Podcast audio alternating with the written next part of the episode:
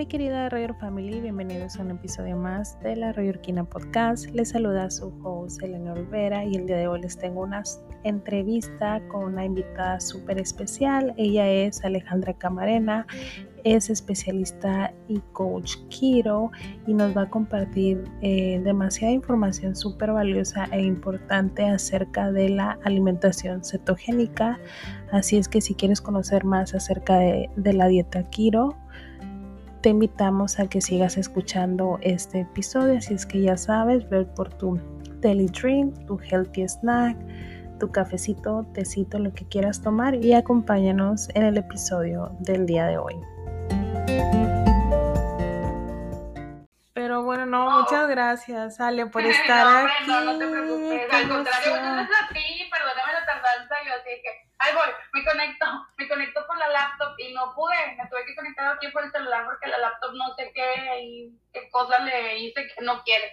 Ay, así pasa a veces de que yo digo, ¿y el audio y cómo? Y le pico y le muevo y digo, ay, no, no sé qué está pasando. Pero no, sí, no. Muchísimas gracias. La verdad que eh, ya estaba buscando platicar con alguien como tú y para la Roger Family que nos está escuchando. El día de hoy tenemos como invitada a Ale Camarena. Ella es mexicana de Nuevo León y nos va a estar platicando e introduciendo a este mundo de la alimentación cetogénica, que es una, especialmente yo, como que sí la escuché, ¿verdad? Porque se escucha por ahí como que, que este tipo de dieta y que no sé qué, pero no, a pesar de que el año pasado estuve más como eh, expuesta, porque según yo intenté hacer una, como que fui aprendiendo un poquito más, pero nada mejor que la opinión experta de Ale que está aquí con nosotros. Ale, bienvenida. No, muchísimo, muchísimas gracias por la invitación. Con muchísimo gusto. Vamos a, platicar un poco de este tema. Eh, bueno, pues si bien eh, la alimentación cetogénica es algo que ahorita está muy de moda, eh, sobre todo pues lo vemos en, donde estamos más expuestos, ¿no? En redes sociales. Entonces empezamos a ver un cierto bombardeo de, la dieta keto, ¿no? Que es el, como el nombre común. Eh, keto es porque, pues bueno, eh, el nombre en inglés es ketogenic, entonces la abreviatura es keto. Para México, o bueno, para los países latinoamericanos es alimentación cetogénica, que es lo mismo. y aquí, pues bueno, este, sería la abreviatura ceto, pero lo más común es que lo vean como, como, la, como keto, ¿no? Ahora, eh, hay ahorita como un boom, ya ves que, bueno, tienes que haber dado cuenta a lo largo de la vida, hay como ciertos lapsos en los cuales encontramos ciertas dietas de moda, ¿verdad? Las dietas famosas de moda que la de la zona estuvo muy, muy famosa hace algún tiempo y algunos también productos y que las malteadas y también está el fasting, ahorita que es el ayuno intermitente, que van muy de la mano, pero eso pues lo platicamos más adelante. Este, sí, eh, la mayor parte de todos nosotros empezamos así, ¿no? Empezamos con una curiosidad nata acerca de qué, de qué es la alimentación cetogénica. En mi caso particular, bueno, eh, yo tengo otra profesión, yo soy este, licenciada en Administración de Empresas, pues te quiero contar un poquito mi experiencia genuina, ¿no, Nata, de cómo nace todo esto. Bueno, eh, como muchas mujeres yo creo que se pueden sentir identificadas, eh, y hombres también, por supuesto, ¿no? A lo largo de nuestro camino de vida, pues creo yo que, que, tenemos cierta experiencia con la alimentación, ¿no? Todo esto tiene eh, bases desde, desde nuestro entorno familiar, ¿verdad? Dependiendo muchísimo, eh, pues ahora sí que los hábitos alimenticios que tenga cada, cada familia, cada país, este, cada entorno, porque inclusive dentro de nuestros mismos estados, colonias o, o regiones donde vivamos, hay ciertas costumbres, ¿no? Entonces, eh, bueno, pues el contacto con la alimentación primaria, pues lo fundamental es siempre en la familia.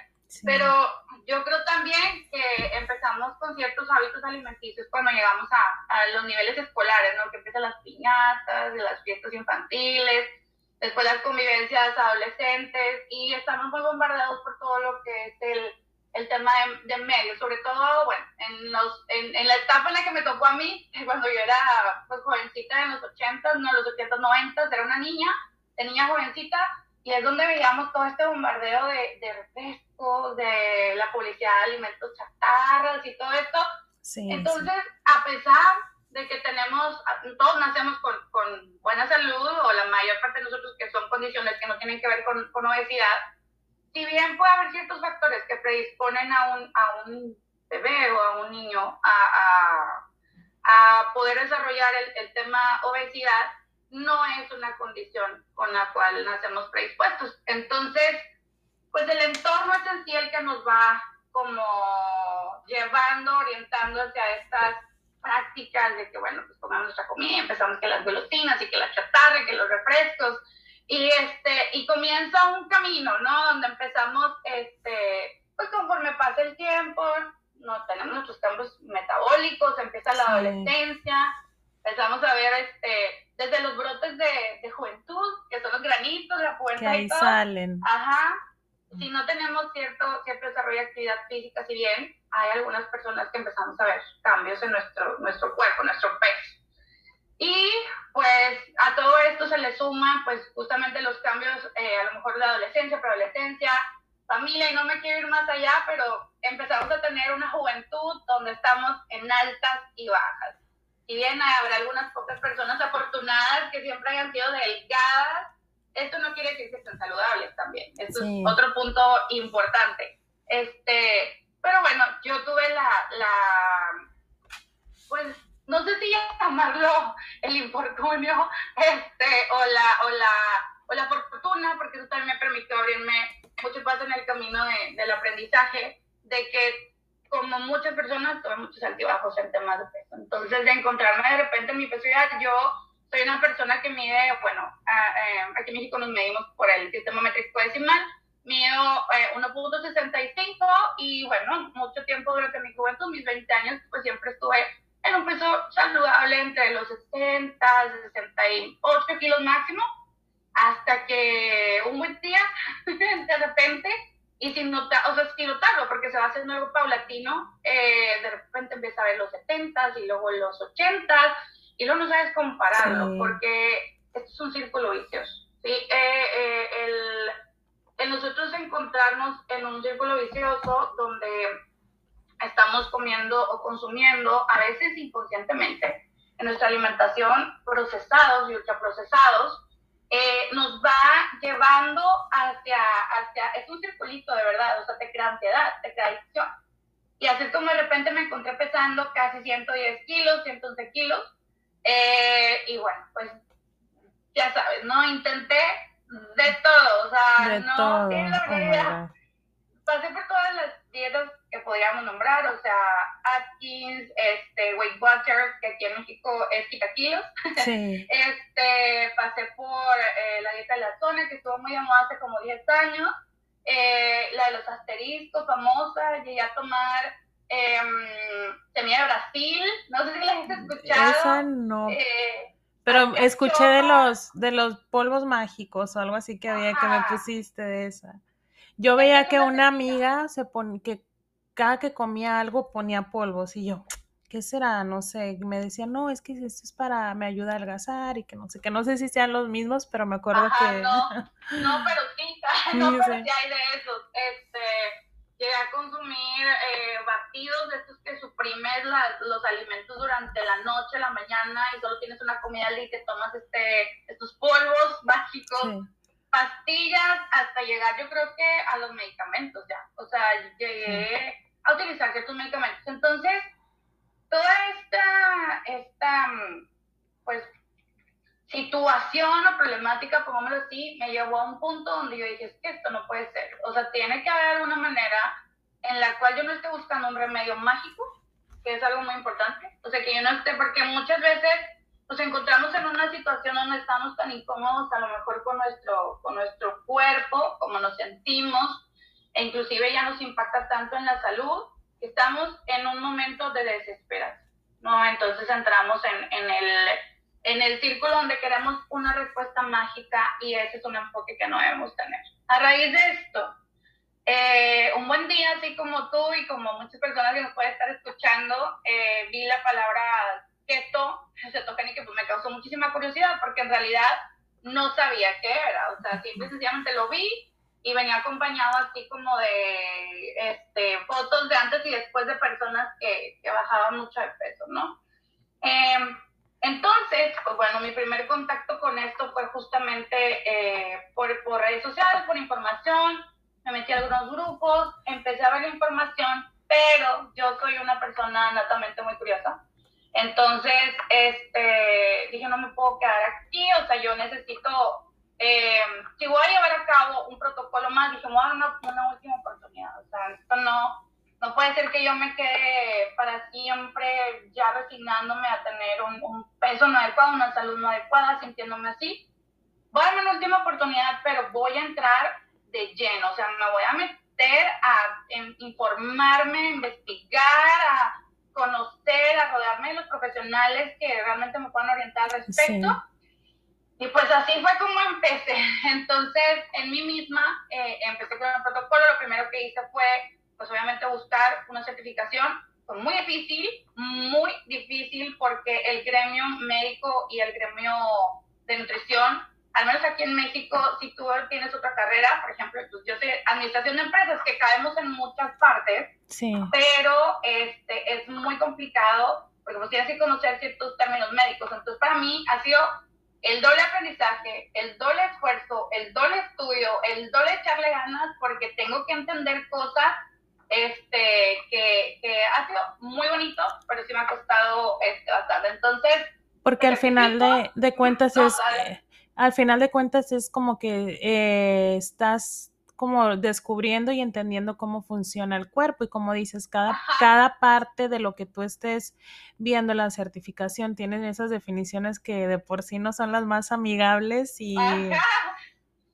De hecho, en esta plática voy a tratar de hacer lo más amigable posible, justo por eso, porque este, de repente, como lo hago con mis pacientes, yo les llamo pacientes porque al final de cuentas son mis guiados, no son este, mi, mi, a quien yo voy llevando la mano, con quien comparto todo esto, porque bueno, estoy ejerciendo ya, tengo varias certificaciones y ahorita estoy este, cursando una que se llama Keto Master y que es de Estados Unidos. Entonces, entonces bueno, pues empecé con algo eh, bastante básico, entonces eh, por ahí hay una, unos pioneros que, están aquí en, en, México, que empezaron, que son Keto Coach, empecé con ellos, después tengo ya una certificación en Secretaría de Educación Pública, eh, tengo otra por la Universidad Autónoma de Nuevo León, en asociación con la Sociedad Mexicana de Obesidad, y este, bueno, pues he pasado por otras varias, el, la Federación Mexicana de Salud, y danza, y hay ahorita actualmente una nueva, que es la Asociación Cetogénica, que por fin existe, en, nos da mucho gusto porque esto es algo que se ha estado buscando muchísimo y por fin existe en México. Entonces, bueno, ya estoy calificada. Te resumí muy cortito todo mi proceso para llegar a un punto importante. La alimentación cetogénica eh, de inicio puede ser algo que llama mucho la atención, pero sí tiene que ser algo en lo que estemos informados acerca de qué estamos haciendo. Porque muchas veces por la desinformación llegamos a comprar cosas solo porque el empaque menciona la palabra keto. Y dices tú, oye, dice keto, pero ¿será o no será? Y si no tenemos la información para saber si los ingredientes son aptos o no, pues ahí es donde viene el detalle. Ahora, eh, no sé si, si me estoy desviando mucho, si estamos No, está súper bien. Fíjate que ahorita que estabas diciendo como cómo tú te empezaste a, involucrar más acerca, me encantó, una de las cosas es como que tu experiencia propia te llevó a... Sí, y eso es padrísimo porque al final de cuentas le agrega un valor eh, como más personal y también tu experiencia, lo que tú viviste a través de las certificaciones y a través de cómo tú llevas tu cambio de la alimentación, esa misma experiencia te va, te va a llevar a, ser más cercano a tus pacientes, a entenderles durante el proceso y todo eso. O sea, esa parte se me hizo muy, muy padre ahorita que lo platicabas y, y coincidí mucho contigo porque yo hace que será como en el 2017 ya vivo casi que en el pasado, yo pesaba 130 libras y era lo menos que lo que he pesado y yo decía, wow, qué padrísimo y estaba súper contenta. Y luego de repente, bueno, pero siempre estaba como en 145. Bueno, estaba, estaba. y luego ya 130 y como que primero no te das cuenta en el momento y luego miras hacia atrás y dices, wow, sí, yo pesaba eso, como porque ya no lo estoy pesando en este momento, ¿qué está pasando? Y luego pasó la pandemia y se me, me senté y se me rompió un pantalón y yo dije, oh my God, creo que sí, algo está pasando con mi cuerpo, está cambiando y ahora estoy casi que 163. Y es bien, en momentos es bien frustrante porque una, obviamente, lo primero que uno quiere es como ver, te quieres ver bien, Claro que eh, detrás de ese pensamiento estar, quiero estar saludable, quiero estar eso, pero lo primero es verte bien porque es lo que te va a hacer sentir bien. Entonces es como que de un lado tienes como ese, esa parte de quiero verme bien y no puedo hacerlo porque no, no soy tan dedicada o, o no tengo las herramientas o no tengo los recursos o no tengo el conocimiento, no tengo la guía, entonces también no puedo ser, eh, no puedo llegar como que a ese punto en donde pueda sentirme bien, verme bien y, lo más importante es, es estar estar saludable. Entonces digo, wow, son como que no solamente es el, el, hecho de verte bien, sino que detrás de eso hay muchas cosas que, que nos están pasando y que también pueden dificultar ese proceso de comer una, diferente y, más saludable. De hecho, tocas un tema muy importante, el cómo juega eh, nuestro aspecto físico, el cómo nos percibimos, ¿verdad? Eh, eh, lógicamente, pues en un espejo, que es lo, que, lo, primero que vemos, juega un papel bien importante porque no solo es el tema, sí es el tema cómo nos vemos, pero lo que esto provoca, o sea, la imagen esa que nos devuelve el espejo, el cómo nos hace sentir afecta muchísimas áreas de nuestras vidas, desde el estado de ánimo, desde nuestro estado mental, nuestra salud mental, nuestra autoestima, eh, también muchas veces el cómo nos hablamos, porque indirectamente dentro de nuestras mentes tenemos un diálogo, ¿no? Todo el tiempo estamos eh, hablándonos a nosotros mismos, o sea, es para los demás lógicamente es imperceptible, pero para uno es como estar platicando con uno mismo y es lo que te dices. Entonces, eso que te dices también es, uy, la lonjita, uy, la papá, uy, el bracito gordito, uy, me siento y se me rompió el pantalón, ¿qué está pasando? O sea, entonces empezamos con un estado de alarma. No se preocupe, no se, me, no se me rompió en público, estaba aquí en la sala y se me rompió. Es que te iba a decir que a mí me pasó exactamente lo mismo, o sea, me causó mucha, mucho ruido porque a mí me pasó, pero me pasó en una, en una boutique que vas de compras, el, ya sabes, no el shopping, tenía un evento, no, no recuerdo exactamente, y si fue justo como yo fue por el 2018 más o menos, estoy en la tienda y ya sabes, estás acostumbrada a comprarte cierta talla, ¿no? Entonces tú vas y muy segura de ti, sí. que coges la talla, la llevas al probador.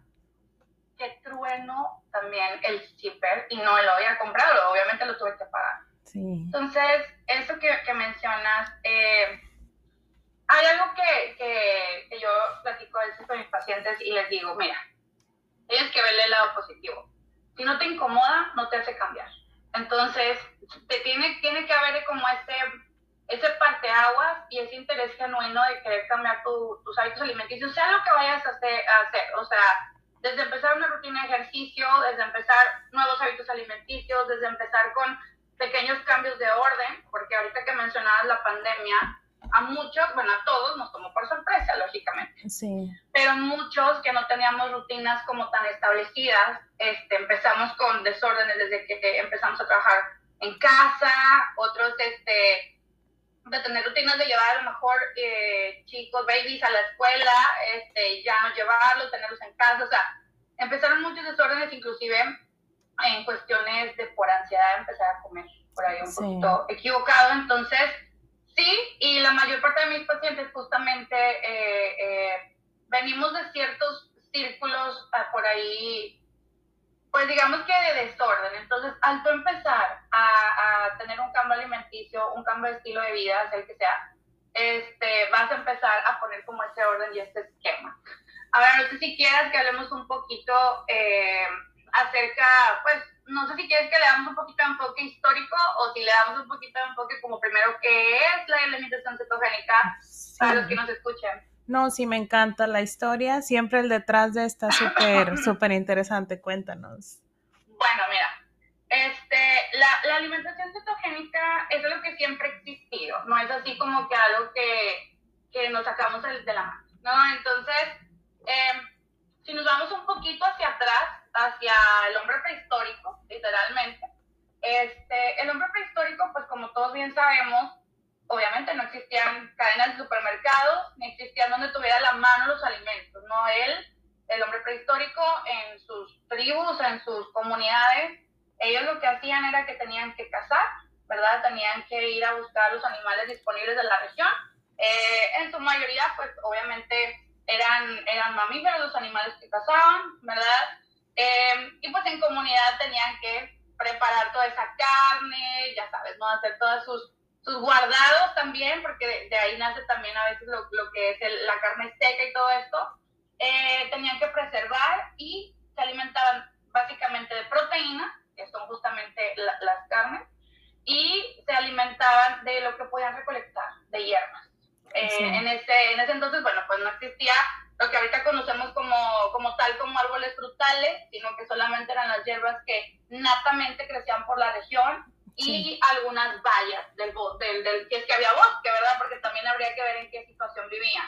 Entonces, y pues lógicamente se, eh, lo que bebían era agua. Normalmente pues las aguas de los, de los caudales que había, que fueran ríos, manantiales, no sé, cascadas, dependiendo de dónde vivieras, recolectaban sus aguas y tenían este, solamente esto para beber. Inclusive eh, en áreas donde estaba todo sumamente desértico, pues ellos tenían que tener eh, sus reservas de agua y a veces había agua, había palmeras, había cocos y ya, pero no... Y no estamos hablando del norte de, de, México en este momento, es en el pasado. este, entonces era una alimentación muy básica y era con lo que nos disponía el medio ambiente, ¿no?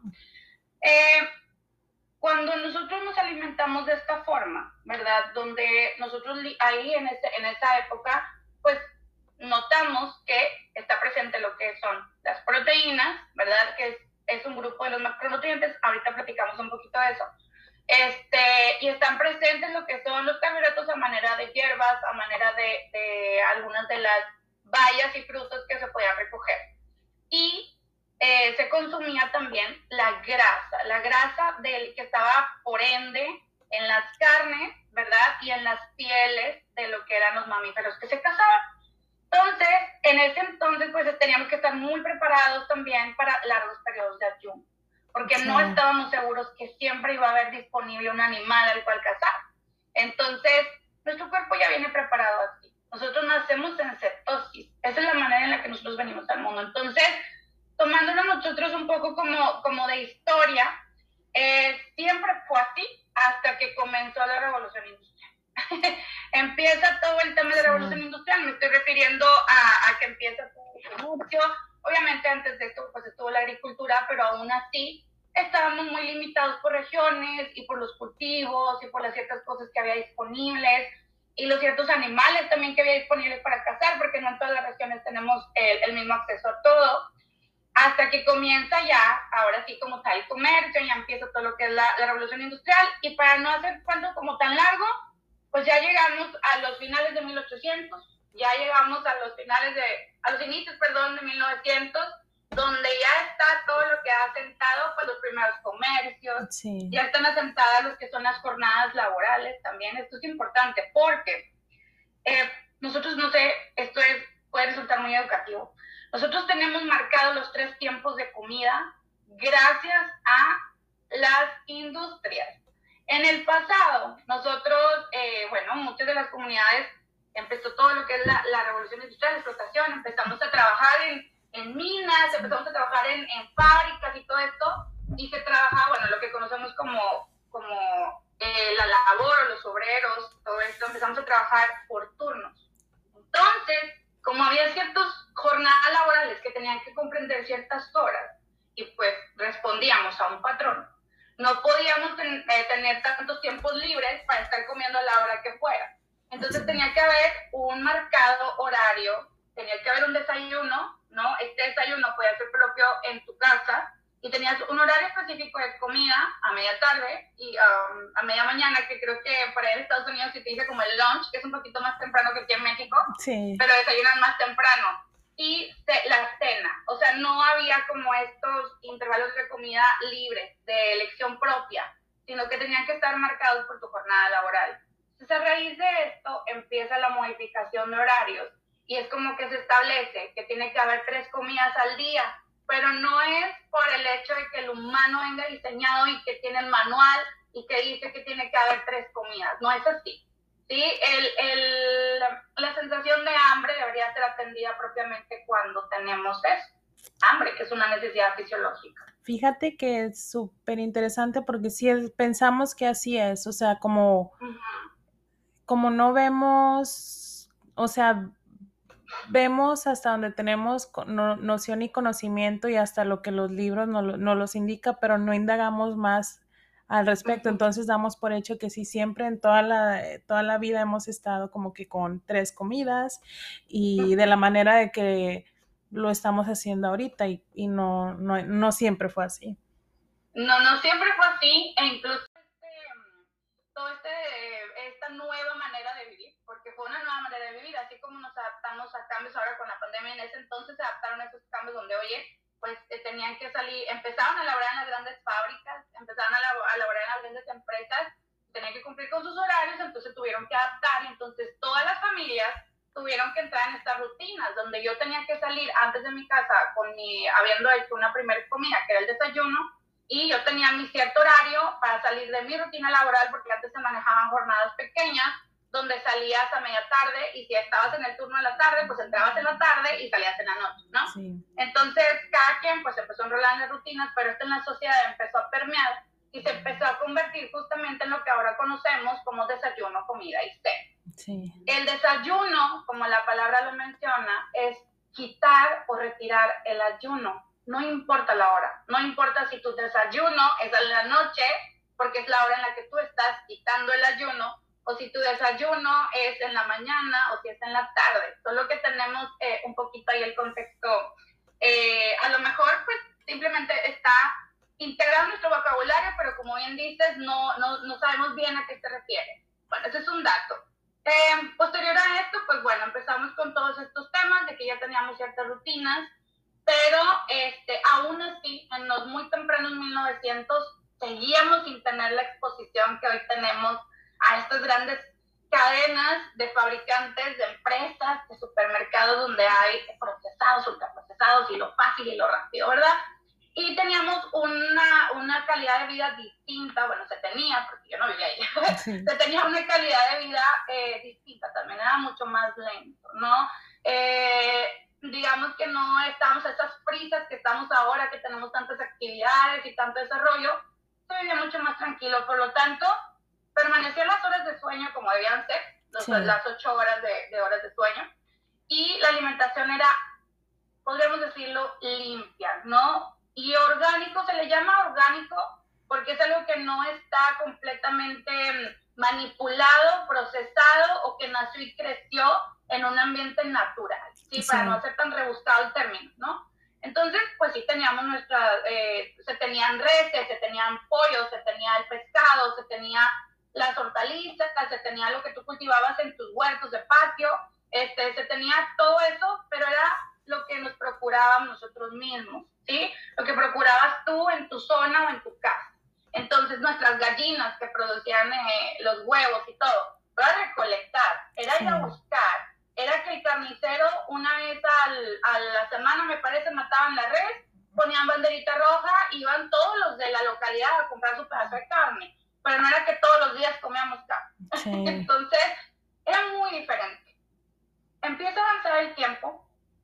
Eh, estoy hablando, te, hablaba de los, de los principios de, de 1900 y empezamos a ver que empiezan a ver los primeros desarrollos, o sea, porque antes, si bien no todo es que tengas una, eh, un aumento de peso porque comes demasiado, eso hay que aclararlo muy importante o comes en exceso, es muy importante aclararlo porque sí hay ciertas afecciones endocrinológicas, sí hay ciertas afecciones de otra índole que pudieran estar provocando sobrepeso, pero se empezó a ver que la población empezó eh, con más cantidad de, aumento de peso y empezó con trastornos eh, a lo que le llamaban desórdenes mentales. Ya ves que antes les decían desequilibrio, desequilibrio, está desequilibrada. Y mandaban a la señora a la torre y a no sé dónde, este, en encierro. Pues lo que pasa es que, es que empezamos a, a tener, ahora sí, son los inicios, como quien dice, de todo lo que fueron los productos industrializados. Empezaron a crear ahora sí, se empezaron a crear las primeras, eh, pues, ¿cómo se puede decir? Las primeras alimentos chatarra, ¿verdad? Entonces, en cierto tiempo, pues ya se había visto que eh, había un, un, cambio en la sociedad, ¿verdad?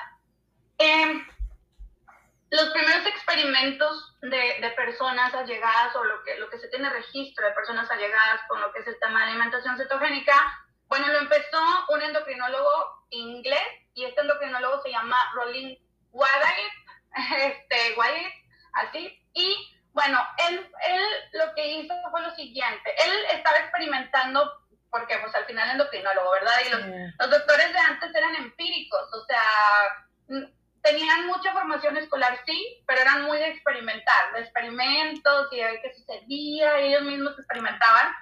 Él lo primero que, que vio es que cuando él estaba en un proceso de ayuno, de ayuno por cierto tiempo, él, su hígado empezaba a producir algo que se llaman cuerpos cetónicos. Los cuerpos cetónicos son los que ahora llamamos coloquialmente como cetonas, ¿no? Estos cuerpos cetónicos, más adelantito si quieres hablamos de qué, de qué es lo que hacen, ¿no? Que son los, los culpables de la dieta cetogénica. Sí. Em, y así como muy rapidito, bueno, él fue uno de los primeros que empezó a notar estos cuerpos cetónicos. Él podría ser el descubridor, como quien dice, de la cetona. Y posteriormente, eh, bueno, pues un doctor que se encargaba muchísimo de estudiar acerca del metabolismo, de estudiar acerca de nutrición, de todo lo que tenía que ver con la alimentación, se llama Russell Wilder y es de Estados Unidos. Y bueno, él en los 1921 aproximadamente, 1920-21, eh, pues bueno, él bautizó lo que era la dieta cetogénica, ¿no? Ya con los primeros avances de lo que, de lo que había de investigaciones del de, el endocrinólogo inglés, bueno, empezó así, pero empezaron con este, o sea, bueno, él se enfocó directamente en pacientes con epilepsia. ¿Ok? Porque había como una necesidad muy importante, por eso te mencionaba lo de, los, lo que le llamaban desequilibrios mentales. Empezaron a tener como que una necesidad de atacar esta enfermedad y vieron que, pues al bajar lo que era la ingesta de carbohidratos, ¿verdad? En ese entonces, y aumentar lo que era el consumo de grasas, se controlaban los ataques epilépticos. Entonces, empezaron las primeras pruebas, para no hacértelo así como, como más largo, este, em, pasaron pues años y después las investigaciones, en, ya estoy hablando de varios años, como en los 60, empezaron eh, ya como ahora sí a hacer uniformes de tratamiento, porque obviamente esto empezó en, países, en los países más desarrollados, o sea, en los países menos desarrollados pues todavía no se conocía, era algo que, pues bueno, existió en algún momento, pero ya no se hacía, y eh, ya se empezó como ahora sí a, a, estandarizar en, en los protocolos de los hospitales para controlar sobre todo pacientes epilépticos. Pero ¿qué pasa? Cuando al mismo tiempo que controlaban pacientes epilépticos, pues habría algunos que estuvieran en su peso, pero habría otros que no. Entonces, los que no estaban en su peso empezaban a presentar otras mejoras en salud adicionales a controlar sus ataques, que era, pues bueno, primeramente la notoria y visible reducción de peso. De peso, sí. Y posterior a esto, este, presentaban una mejora cognitiva, obviamente sus ataques se reducían y aparte de eso presentaban mejoras cardiovasculares, en presión sanguínea, inclusive se les veía rejuvenecidos. Entonces, sí, era como, wow. Pero aquí viene algo muy importante. Eh, si te fijas, acabo de mencionar que eran los años, en los años este, 60, ¿no? Que empieza todo esto. En 1971, exactamente, un neurólogo alemán, Peter, no, no puedo pronunciar muy bien su, su apellido. No te preocupes. Es, alemán. Él fue el primero que dijo, vamos a elaborar ya como tal un protocolo de alimentación cetogénica, pero que no sea solamente para atacar a personas que tienen este tema de epilepsia, sino vamos a ver cómo funciona en pacientes que presentan una salud, digamos, normal o estable y que tengan un sobrepeso, ¿no? Entonces ahí es donde empieza. Así que esperamos un poquito por si tienes preguntas de ahí. Fíjate que me gusta mucho el en este tema y en otros cómo, cómo la observación, cómo la, necesidad, la observación nos lleva a descubrir cosas que, que, no conocíamos, por ejemplo, y también las etapas. Ahorita que mencionabas, bueno, en 1800, a finales de 1800, eh, eh, se veía algo, luego en 1920, luego ya mil, o sea, 1960, 71 y así ya vamos descubriendo más y también me gustó mucho, por ejemplo, y se me hace muy interesante la parte de que primero se enfocaba a, un, a personas con algún tipo de, eh, de, de, enfermedad, por así decirlo, y después como como también como no solamente, bueno, si va a funcionar para un tipo de población o de personas, pues se generaliza, sino que también se hacen esos estudios y esas ciertas modificaciones para ver si eso mismo que me funcionó para estas personas, pues vaya a funcionar para, para ahora sí, personas con, por, por así decirlo, sí, y saludables. Entonces, yo aquí tomando apuntes. Sí. bueno, paralelamente a esto, eh, bueno, ahí, ahí podríamos decir que estábamos hablando del bando de los buenos. paralelamente a esto, este, no lo vamos a llamar el bando de los malos, pero sí vamos a llamarle el bando de los contrarios. ¿Verdad? El bando, porque la dieta cetogénica, hay que, hay que decirlo, es, una, es un esquema de alimentación que si bien es en el que nacimos, es muy polémico, muy polémico. Vas a encontrarte una polaridad impresionante en los ámbitos de salud, tanto los que están completamente a favor, la, la, verdad es que la mayor parte de personas que están completamente a favor es porque son quien se ha, se ha echado un clavado, como quien dice, quien se ha metido a fondo, quien se ha metido lleno a leer, a investigar, a revisar y y a utilizar ahora sí que, que, que, la lógica, ¿no? Porque pues digo, es lo, es lo natural, es como back to, back to basics, perdón, o sea, regresar a nuestros, a nuestros orígenes. Pero existe el otro lado, que son los detractores. Entonces, eh, ya en, la última, en el último que estábamos comentando acerca de, del neurólogo alemán, estábamos en 1971. Pero si nos retrocedemos unos 20 años antes, ¿verdad? Donde empezaba un poquito a tocar furor lo que era la alimentación cetogénica, este, con los primeros que te mencionaba hace rato, endocrinólogos y neurólogos, eh, estaba el otro vato. Pues empezamos justamente con, la, con lo que mencionábamos de las fábricas y todo eso, empezaban las muy tempranas este, creadoras de dulces, refresqueras, la más importante, que no vamos a meter goles, este, no vamos a mencionar marcas. Que me gusta mucho que no he podido dejar de, de tomar. Ah, la refresquera más importante que todos conocemos, la del osito polar y de Santa Claus, ¿verdad?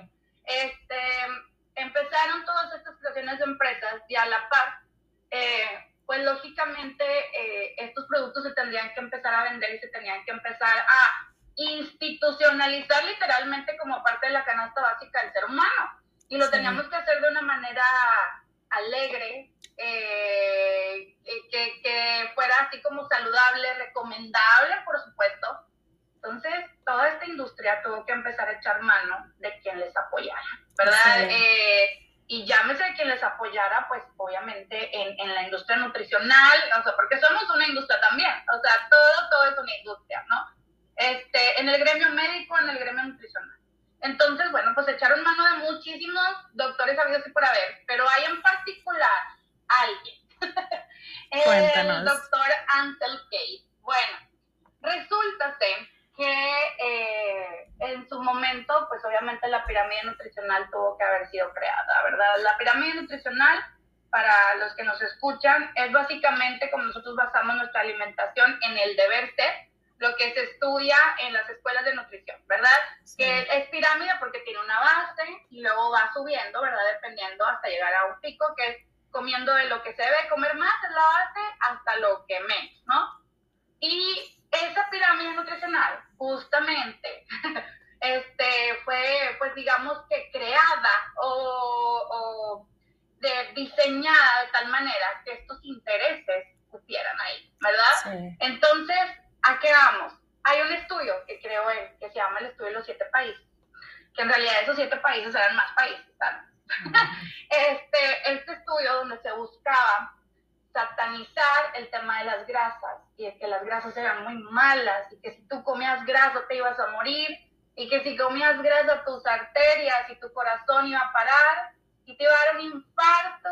Entonces, todo esto tiene eh, su raíz en ciertas, eh, pues digamos que intereses, creencias y por supuesto experiencias, porque mm, no recuerdo, ahorita no tengo el dato muy bien del presidente, no recuerdo muy bien, pero un presidente de ustedes de Estados Unidos, este, en esa época le dio un infarto eh, e inmediatamente querían como tener estas respuestas de era lo que estaba ocurriendo. Y pues de ahí se agarraron, o sea, como que se agarraron de muchas cositas pequeñas. Este estudio de los siete países nos habla del tipo de alimentación que se tiene obviamente en ciertos países y el índice de mortandad y el índice de, de, eh, edad de supervivencia y todo esto y de cómo, cómo, comen cada, cada una de estas, este, de estas regiones. Entonces, resulta que de ser X cantidad de países, nada más metieron siete. Porque en esos siete, manipulando los datos de una manera, mm, digamos que muy, que, resultó aparte de manera muy exitosa, eh, culpabilizaban el tema de las grasas y nunca mencionaban el tema de el consumo de procesados nuevos que, que estaban llegando justamente al mercado, los que acabamos de mencionar, y no mencionaban la sobreingesta de otros, de otros eh, estilos de alimentos. Para no hacerlo tan complicado, porque sí, podríamos hablar de esto ahora. No importa, las este, tenemos.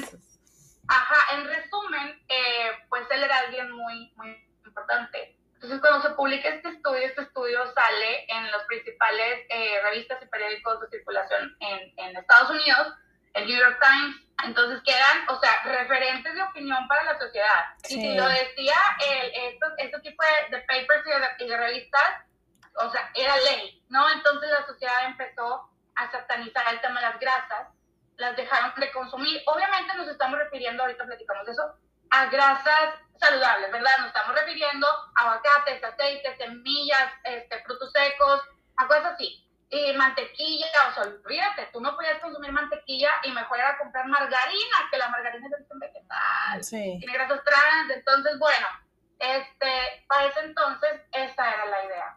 Entonces se vendió y se vendió muy bien, se esquematiza la pirámide, la pirámide nutricional y esta pirámide nutricional tiene como base los carbohidratos. Y de ahí lo que ya conocemos.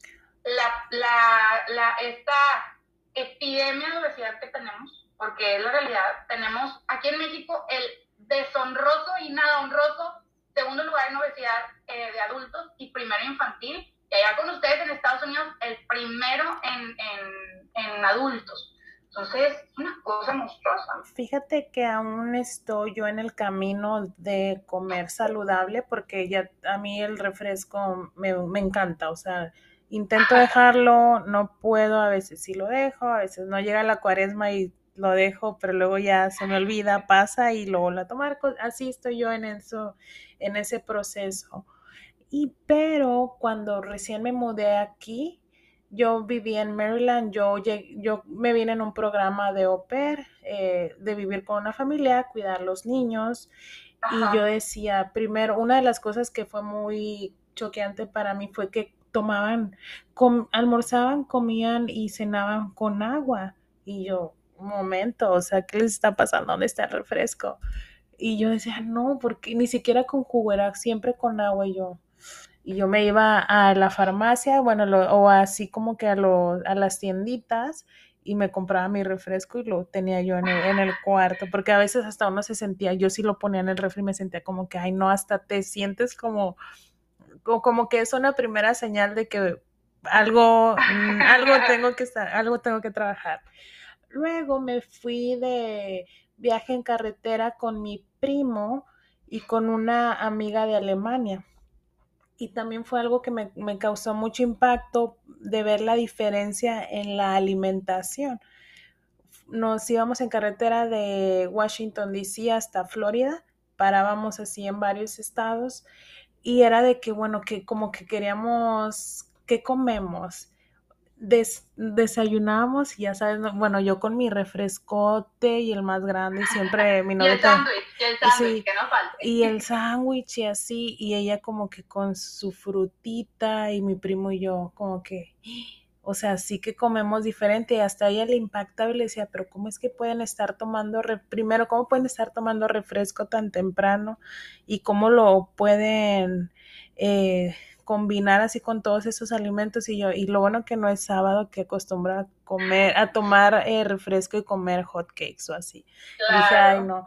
Y sí me dio, me dio mucho, como que me sacudió un poquito, no lo suficiente porque si me hubiera dado el sacudidón tal vez ya no estuviera tomando refresco, pero bueno, pero sí me hizo ver como que la diferencia en la, en la alimentación, o sea, como México, como nosotros en México nos, nos alimentamos y en, otro, y, y en otros países es totalmente diferente. También tiene, como dices, puede que, por ejemplo, yo en Reynosa, en donde vivo, nosotros nos alimentamos así, pero la vecina no no generalizar, pero normalmente se ve una algo constante, se puede ver que en porcentaje general es el tipo de alimentación que llevamos en México a diferencia de, de otros países, la verdad que...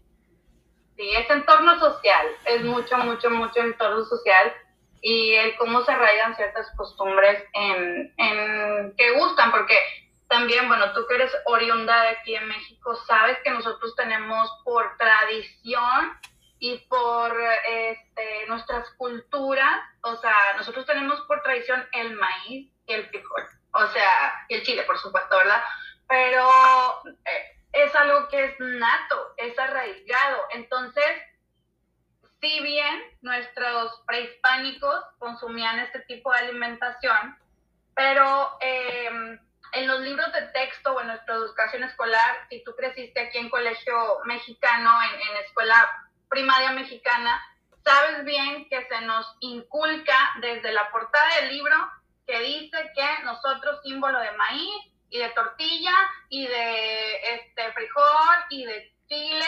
Imagínate si te lo inculcan desde la escuela, o sea, desde que las costumbres son que tú amaneces un X o Y y todos los días hay mínimamente las tortillitas para comer. Entonces, e, e, es, es algo arraigado.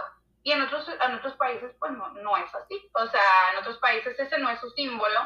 Entonces, podríamos decir que el, el, el latino, el latino en sí, Este, tiene todo eso. Aparte de todo lo que, lo que hablamos, tiene ese plus de ese bagaje este, social que también va a influir, ¿no?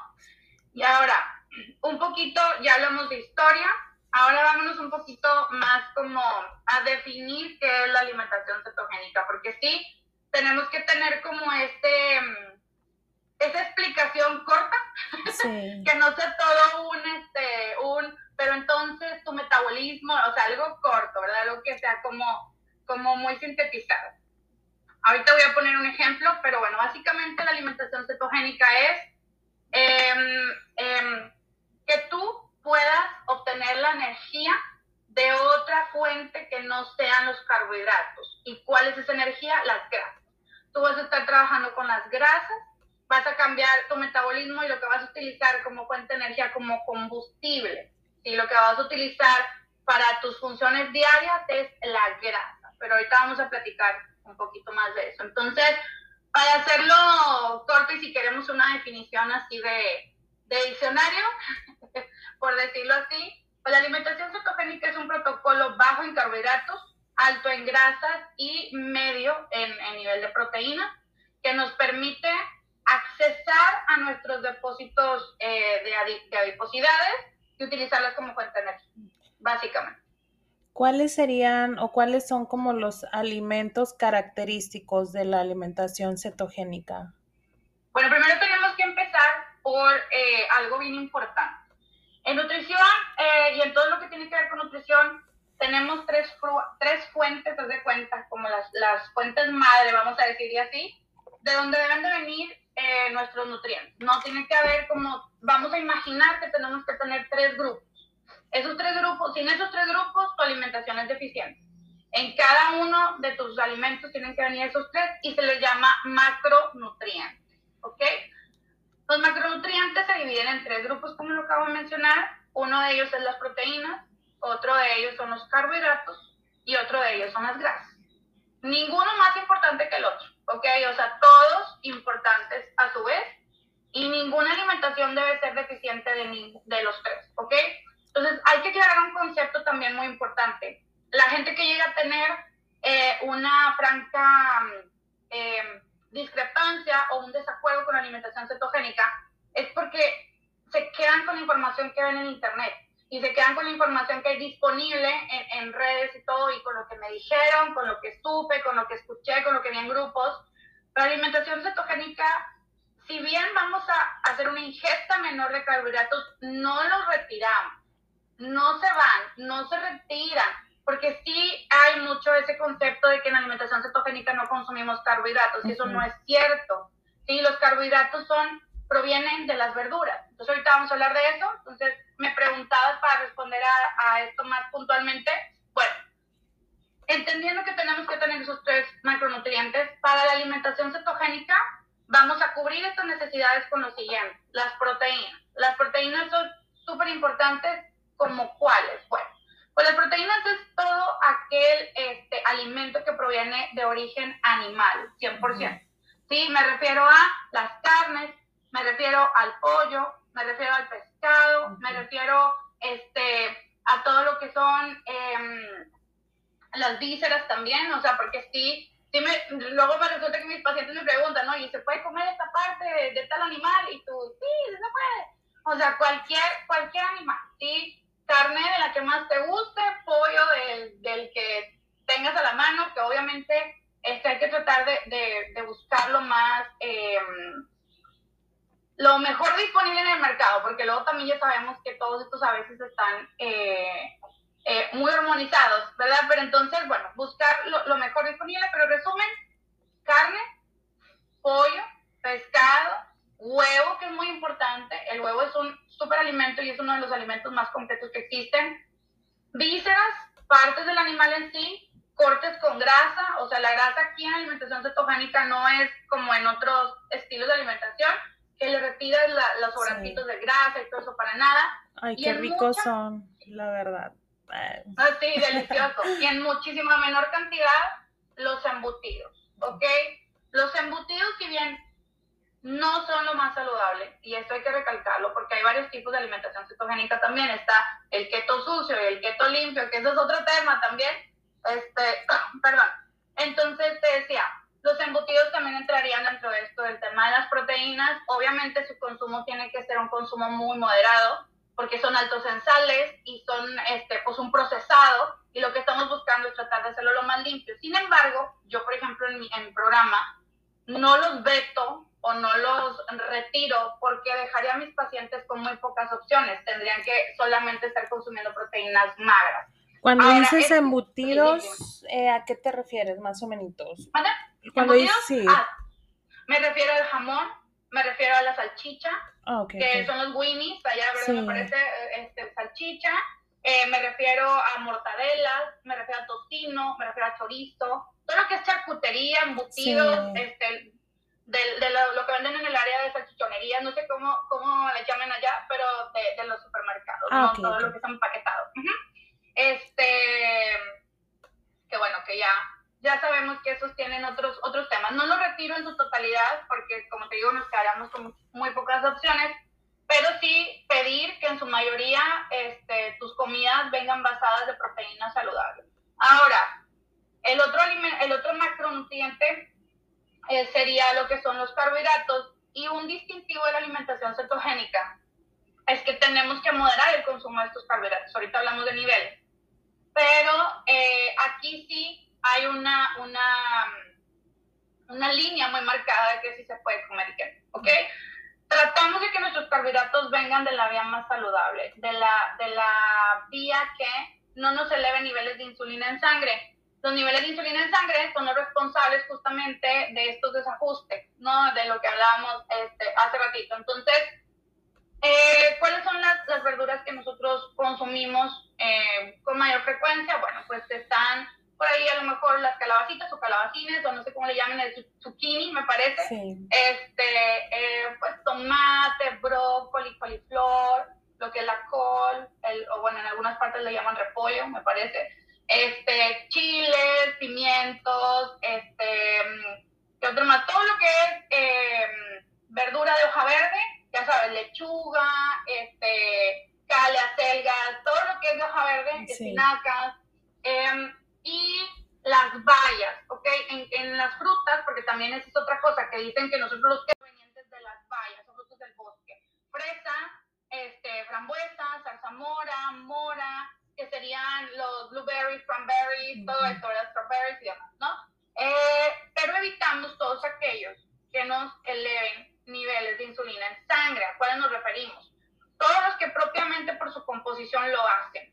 Plátano, mango, este, en, medio, en menor medida otras frutas como la piña, el melón, la papaya, el kiwi, todo esto no lo podemos consumir. Eh, cuando estamos en una, en una etapa de alimentación cetogénica para baja de peso temprana, por decirlo así, ¿no?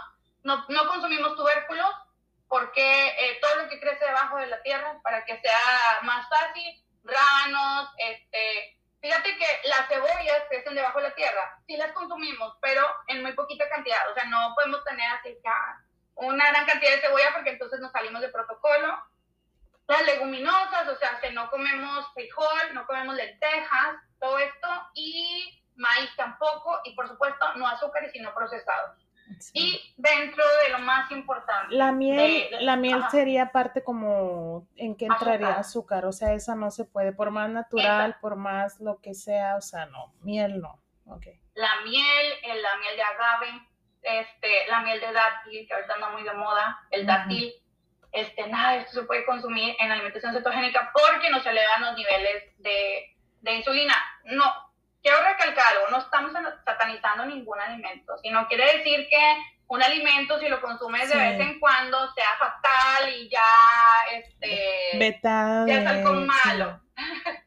Simplemente no entra dentro del protocolo porque te sube niveles de insulina y te saca de cetosis, que ahorita hablamos de eso. En cuestión de eh, las grasas, que es en lo que nos basamos en la alimentación cetogénica, eh, bueno, pues aquí es tratar de consumir en su mayor parte las grasas buenas ¿De dónde provienen esas grasas buenas? Bueno, pues hay diferentes fuentes. Por ejemplo, el aguacate. El aguacate que aquí en México se da tanto y es tan, tan usado, el aguacate en las comidas.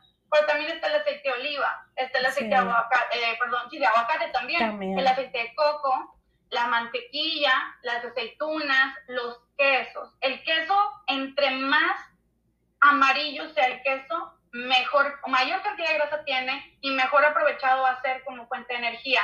Eh, entonces, el queso entre más maduro, entre más amarillo, mejor. Eh, no podemos consumir quesos que tengan lactosa. Los quesos que tienen lactosa son aquellos quesos que tú ves que sueltan un suero. Esos sueros que ves como el cottage, como el queso que, que, dejan como una, una agüita. Bueno, esos quesos no se pueden consumir. En mi programa en particular no consumimos queso panela porque también suelta este, esta lactosa. El que estos quesos tengan ese suero quiere decir que tienen la lactosa, la conserva, que es el azúcar de la leche. Entonces, eso es muy importante.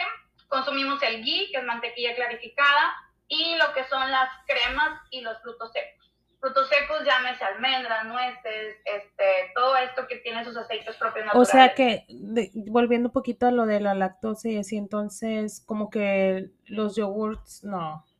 El yogur griego sí, ah, por, su, por su, por su manera de elaboración, pero sí tenemos que cuidar mucho la elección del yogur griego, por lo mismo, o sea, el yogur natural normal conserva la lactosa, el griego no la conserva, pero este, en el mercado tenemos muchos productos que aunque se ofertan como productos naturales y bien hechos, a la hora de tú leer los ingredientes, tienen eh, azúcares añadidos y ahí es donde pierde todo el, lo bueno, lo positivo del alimento. Por ejemplo, si alguien tuviera en su refri en este momento el yogur griego de vainilla, tal vez no. De preferencia que fuera un yogur griego natural ah, y tendríamos que revisar las marcas. Si sí hay ciertas marcas que, que, utilizamos en el programa, porque en el programa sí lo utilizamos. Este, por ejemplo, en Costco hay en Estados Unidos y hay aquí. Entonces, en Costco encuentras la marca Kirkland, que es apta. Ah, este, aquí en México encontramos otras. O sea, sí, sí, sí hay posibilidades de esteloicos, este, por ahí hay varias marcas. Ahorita si quieres te las busco y te las. Ahorita con lo que, lo que hemos platicado dije, ok, mitad de mi refri mm, se va. A tirarlo. a sacar todo el refri. No, no, no es tan así, pero sí, este, pues, mira, aquí a la mano tengo como para darte algunas marcas.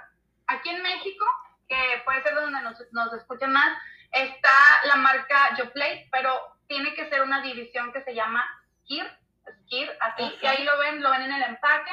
Está el Oiko, está la marca One está el Kirkland, que hablamos que es de Costco, y ese también está en Estados Unidos, al igual que el Chobani y el Face, están en Estados Unidos de México. Sí. Y el de Great Value de Walmart, este también, pero tiene que ser griego, ok, griego, griego, perfecto. Ajá. Y, este, o sea, opciones sí tenemos, pero sí tratar de que no sea tu consumo habitual, porque muchos de ellos hay veces que tienen en sus ingredientes algo escondido, ahorita platicamos de eso. Pero en general, una dieta cetogénica bien establecida debe de cumplir con los siguientes fundamentos. Uno, eh, tenemos que limitar nuestro consumo de carbohidratos a un 5%. ¿sí? Ese, ese 5% debe ser menor a 20 gramos netos de carbohidratos al día. ¿Ok? Entonces, eso es muy importante. Pero eso no quiere decir que no haya personas que aunque estén un poquito arriba de los 20 gramos de carbohidratos, no estén en cetosis. O sea, eh, digamos que hay quien tiene más tolerancia metabólica, entonces si va a haber quien, a lo mejor están en los 30, a lo mejor las personas que están embarazadas, porque bueno, este, yo conozco nutriólogas y conozco personas embarazadas y mis mismos pacientes que han estado dentro del proceso de cetosis. Obviamente, tenemos que elevar un poquito los, los consumos de carbohidratos porque pues están gestando vida, por ejemplo, en este caso. Pero eh, en sí, para dar un, un, panorama general, para meter a todos dentro de una generalización, 5% de carbohidratos, ¿ok? Que son máximo 20 gramos al día de carbohidratos. Tenemos que tener por ahí también un consumo aproximado de 70% de grasa y aproximadamente un 25%. ¿Por qué los menciono como aproximados? Porque hay otra cosa muy importante. Normalmente uno lo que ve en internet es, ah, pues me pongo a comer un chorro de grasa y entonces yo de ahí, no. Si tú consumes grasa en exceso, vamos, sí, por supuesto vamos a estar en cetosis y todo bien padre, pero no vas a quemar tu grasa, sí, tu grasa física, interna, la corporal. Y lo que buscamos es que consumas la tuya. Entonces, si tú estás consumiendo demasiada grasa externa, aunque sea saludable y aunque sea la apta, tu grasa va a seguir en reposo porque tu cuerpo va a estar usando como energía la que metes por la boca, la que comemos. Entonces, esto es importante también. Aparte de todo esto, este, es importante tener claro otro concepto. El hecho de que tú estés en cetosis no quiere decir que ya logramos el, el cometido y ya, ¿no? Este, ya, la solución para todo tenemos que tener en cuenta que es necesario que, a su vez, junto con la cetosis, porque podemos estar en cetosis y subir de peso. Ese es otro punto muy importante que no todo el mundo sabe. Eh, estar en cetosis no quiere decir que ya es la solución maravilla. Tenemos que estar también, entrar en un estado de lipólisis. ¿Qué es la lipólisis? La lipólisis es la quema de grasa, para ponerlo en un contexto básico, ¿no? La lipólisis, quema de grasa, y la, es, eh, estar en cetosis, ¿qué es? Es producción de cetonas por medio de tu hígado. Ah, bueno, pues te pongo un ejemplo bien rápido de lo de la cetona. Este, que este me lo salté.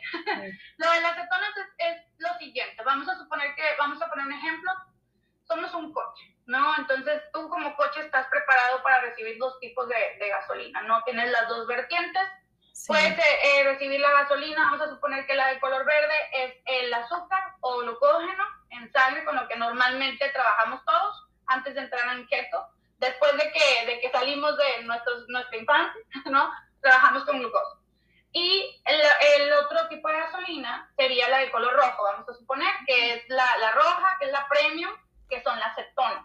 ¿Ok? ¿Qué pasa? Para que nosotros podamos empezar a trabajar con este rojo, de cetonas y que sea todo tu cuerpo más óptimo y funcione mejor, necesitamos terminarnos la, la vez, primero los, ¿Cómo sucede esto? Bueno, pues empezamos un protocolo de alimentación cetogénica, bajar carbohidratos y es entonces cuando el cerebro le manda un grito al hígado y le dice, hígado, necesito que empieces por favor a producir cetonas. Imaginemos que las cetonas son unos taxis, unos carritos, ¿verdad? Esos taxis andan por todo tu, tu circulación sanguínea y andan en busca de pasajeros. De esos pasajeros que son tus adipositos, tu grasa. Entonces los pasajeros se suben, empiezan a circular por todo el torrente sanguíneo para gastarse como energía y se combustionan medio, medio la respiración, pero primero nos sirvieron para nuestras funciones diarias, ¿no? Entonces, este, la cetosis es la producción de cetonas por medio del hígado que sirven para quemar la grasa. Okay. Ese, ejemplo era muy importante que supiéramos cómo, cómo funcionaba. Nuestra, el hígado la saca y si tú vuelves a comer carbohidratos, el cerebro le grita al páncreas que vuelva a secretar insulina y deja de producir cetonas del hígado. Entonces, por eso es también como muy, muy establecido. Este, ¿Qué otro ejemplo te puedo poner? Pues yo creo que con eso ya está como más ejemplificado. Ahora, y dijiste la, ya nos dijiste de la cetosis y dijiste de la li... ¿ves? Lipólisis, lipólisis. lipólisis.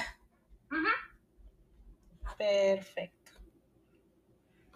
Eso es lo, por ejemplo, había escuchado de la cetosis también en el ayuno intermitente, me parece.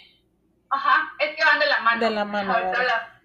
Ok, bueno, ay, se me cayó mi... Bueno, el ayuno intermitente, este, este, este, es, déjame te explico un poco a lo mejor de cómo trabajo con, con mis pacientes y a lo mejor esto nos da un poquito más de norte a, a, entender un poquito este tema. Cuando tú eh, eres una, una persona que ya está cetoadaptada, por decirlo así, es un término que utilizamos mucho los que hacemos eh, keto, cetoadaptado quiere decir que tú ya tienes cierto tiempo practicando este tipo de alimentación. No voy a hablar de una semana, de dos, ni de un año, no, no. Sino de cuando tú ya te sientes cómodo con este estilo de alimentación, que no sientes esos momentos de ansiedad.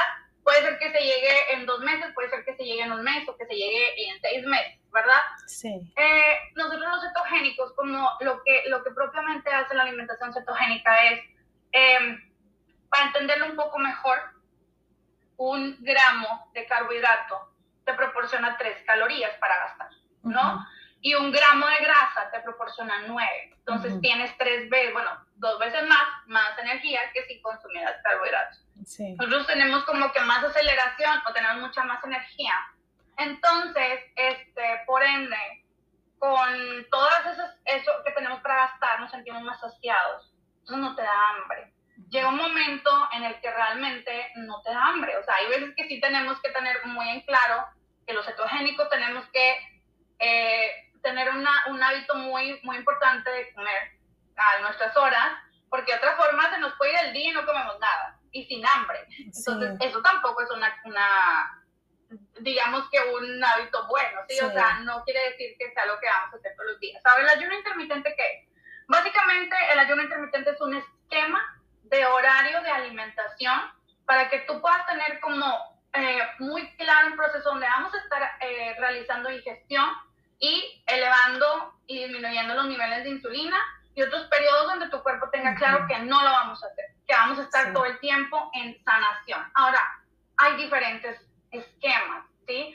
Hay diferentes eh, maneras de manejarlo, hay diferentes números, cada profesional de salud lo va a manejar de X o Y manera. En mi caso, mi programa va, por ejemplo, establecido donde primero, pues, primero el primer pasito antes de correr, vamos a hacer una desintoxicación, después de eso vamos a hacer un, este, em, unas etapas tempranas de baja de peso, ¿verdad? Donde aquí eh, de inicio yo no introduzco lo que son las semillas y todo esto, lo que es más, que aporte aparte de que si bien son bajos en carbohidratos, son altos en calorías. Entonces yo necesito un déficit calórico para el paciente para que pueda de principio ir bajando este, y después ya voy introduciendo alimentos en etapas intermedias, después hay una etapa avanzada, que aquí es donde entra el ayuno intermitente. ¿Qué es lo que sucede? Yo, ¿por qué lo espero así? Porque hay otros profesionales de salud que pueden darlo desde un inicio y no es que esté mal. Cada quien maneja los protocolos como, como mejor lo, lo, lo considera. Este, pero yo considero que, que, hay que ser amables, yo considero que hay que llevar un, un orden. Yo considero que hay que llevar algo lógico, como cuando tú naces, aprendes a caminar, aprendes a hablar, aprendes a, después aprendes a, andar en bicicleta, ¿verdad? No te vas directamente hacia la bicicleta. Igualmente aquí, yo considero que hay que tener un respeto, una consecuencia, una secuencia, seguir algo amable y respetar los procesos de nuestro cuerpo. Si bien bajar de peso este, es algo muy positivo, bajar de peso es un estrés para el cuerpo. ¿sí? O sea, eh, le representa un estrés. Sí. Al igual que el ejercicio, es algo muy positivo, pero le representa un estrés al cuerpo. Entonces necesitamos ir haciendo esos cambios paulatinos. Ahora, ya que nos encontramos adaptados, está perfecto, vamos a, entonces, eh, eh, llegó el momento en donde nosotros podemos empezar con la práctica de ayuno intermitente. ¿Qué beneficios hay con el ayuno intermitente? Muchísimos. Hay una persona que es un japonés, que ahorita perdí el nombre, no lo recuerdo, pero es un premio Nobel eh, acerca de la autofagia. La autofagia tiene relación con el ayuno intermitente, que es básicamente lo que va a hacer el ayuno intermitente. Pues primero, lo que vamos a hacer es que vamos a evitar estos, eh, este estar haciendo digestión cada 4, 5, 6 horas y vamos a tener mucha más estabilidad en nuestros niveles de, eh, de insulina, porque no vamos a estar todo el tiempo ingiriendo alimentos que necesitamos insulina para poderlos procesar y todo lo demás, este, y vamos a tener una mejora cognitiva, una limpieza celular, que es muy importante. Nuestras células no nada más están ahí y viven para siempre y ya. Tienen un eh, cierto, una cierta edad, por decirlo así, un cierto límite de vida y también almacenan basura. O sea, también hay información basura dentro de la célula, que es lo que tiene que ver también con el envejecimiento y con otras cosas. Entonces, cuando tú haces todo este, este tema, llegas a las horas mínimas de autofagia, que mínimamente son 8. Pero normalmente lo que nosotros hacemos es lo siguiente, o es el protocolo más común. Son 16 horas de estar en ayuno. Esas 16 horas van a incluir el sueño. Eso es importante, porque luego dicen, ¿cómo voy a estar 16 horas sin comer? no. O sea, mucho de eso comprende pues tu horario en el que estás dormido y esto obviamente te ayuda mucho. Si bien recordamos, que todos los procesos de regeneración se dan en la noche, se dan cuando tú duermes, ¿sí? Este, y un, una parte, una fracción de tu día, que sería o la mañana, o la mañana, perdón, o la noche. Entonces, en este caso, eh, serían 16 horas de ayuno, 8 horas para comer, que tienes tu ventana, pero ojo, esto no quiere decir que porque tú tienes ocho horas para comer, ya vas a eliminar comida, ya no vas a comer y, y ni modo, y entre menos comas mejor. No es así, porque también, este, pues obviamente por lo que me... O hacer también lo contrario, porque luego dicen, tengo estas ocho horas y mm, todo lo que vea, todo, lo que sí. Ajá, tienes, tienes toda la razón, exacto. O sea, tienes que seguir con, tu, con tus hábitos, o sea, con tu protocolo y tu educación de comer, y no porque tú hagas un ayuno, entonces te vas a premiar en esas ocho horas que tienes para comer, y este, ni tampoco te vas a quitar, ¿verdad? Entonces, es comer lo suficiente, lo adecuado para, para, este, para pues en este, en este caso casi siempre se acompaña con keto, pero puede ser con cualquier otro, o sea, si tú estás en carbohidratos, no pasa nada, puedes hacerlo de igual manera, este, pero no va a funcionar de la misma manera. ¿Por qué no? ¿Por qué se dice que es el mejor aliado para la alimentación cetogénica? Porque si ya de por sí en alimentación keto tenemos controlados los niveles de insulina, el ayuno potencia todavía más estos resultados. Pero repito, a mi punto de vista, el ayuno intermitente sí debe estar, este, si lo vas a llevar y no, y no estás teniendo una asesoría eh, de algún profesional al respecto, sí debe ser esquematizado hasta que ya estés muy bien adaptada. ¿Sí me explico? hasta que hayas llevado keto y ya estés bien adaptada. Si estás en carbohidratos, el problema es justamente ese. Que de venir en una supresión, después vuelves a meter carbohidratos y vuelves a meter otra vez insulina y como que se pierde el efecto. Sí. Y keto y ayuno lo prolonga. Entonces, porque no vuelves otra vez con este pico de insulina. Entonces, es muy, muy, muy, la verdad es, es algo muy bueno. Eh, se ven mejoras cognitivas, o sea, tu atención, estás como más atento. Por, por lo contrario de lo que puedas creer, te sientes con más energía, estás como, ah, este, como, no sé, como eufórico. Obviamente tu vientre, tu digestión. Sí. Es muy bueno. Efecto anti-envejecimiento. También por lo, por lo de las células. Imagínate que tú tienes un almacén pero es dueña del almacén y cierra una vez al año, ¿no? Así, este, para hacer limpieza general. Esto es el ayuno intermitente, bueno, no es que cierres una vez al año, pero es la práctica lo que, lo que estamos haciendo, o sea, limpieza general. Fíjate que con yo he, yo he intentado, porque lo he hecho, he, seguido eh, la dieta keto y digo entre comillas porque yo sé que no la he seguido como debiera ser y también he incorporado el ayuno intermitente y una de las cosas, uno, una de la retroalimentación que yo misma he tenido con esto es que conozco mi cuerpo un 10% y siento que nos pasa mucho, que conocemos todo, la, todo lo que puede hacer nuestro, nuestro cuerpo a un porcentaje muy mínimo. Cuando hablabas de en la parte de la entrevista también del funcionamiento de nuestro cuerpo, me vino, me vino una parte, creo que en la parte de un libro de Sapiens, que decía que nosotros somos, somos la primera máquina. ¿Y cuál era? nosotros somos en el mundo somos la primera máquina. ¿Por qué? Porque nos alimentamos de, incluso antes de la revolución eh, agrícola. El ser humano eh, de por sí que absorbíamos la energía del sol en nuestro cuerpo con la vitamina D, también nuestros alimentos eh, se absorbían esa, esa energía y el, y, el, y el alimento, el combustible, entonces nosotros lo comíamos y empezábamos a trabajar lo que tuviéramos que trabajar en ese momento y en esas épocas. Entonces, prácticamente que nosotros somos eh, la, primera máquina, por así decirlo, en, el mundo. Y también una cosa que cuando yo me vino eso y lo quería compartir, pero también en mi, momento al intentar eh, keto y el ayuno intermitente, me di cuenta lo justo eso como que se rompió el, ahora sí, todos esos mitos que teníamos que si dejo de comer, dejo de comer voy a tener menos energía. Y no, o sea, cuando yo trataba de hacer eh, 16-8, que las eh, ayunaba por, por 16 horas y me funcionó, me daba primero, primero me daba un, un sentido de, de que tengo el control, puedo controlar, como que controlo como mis tiempos.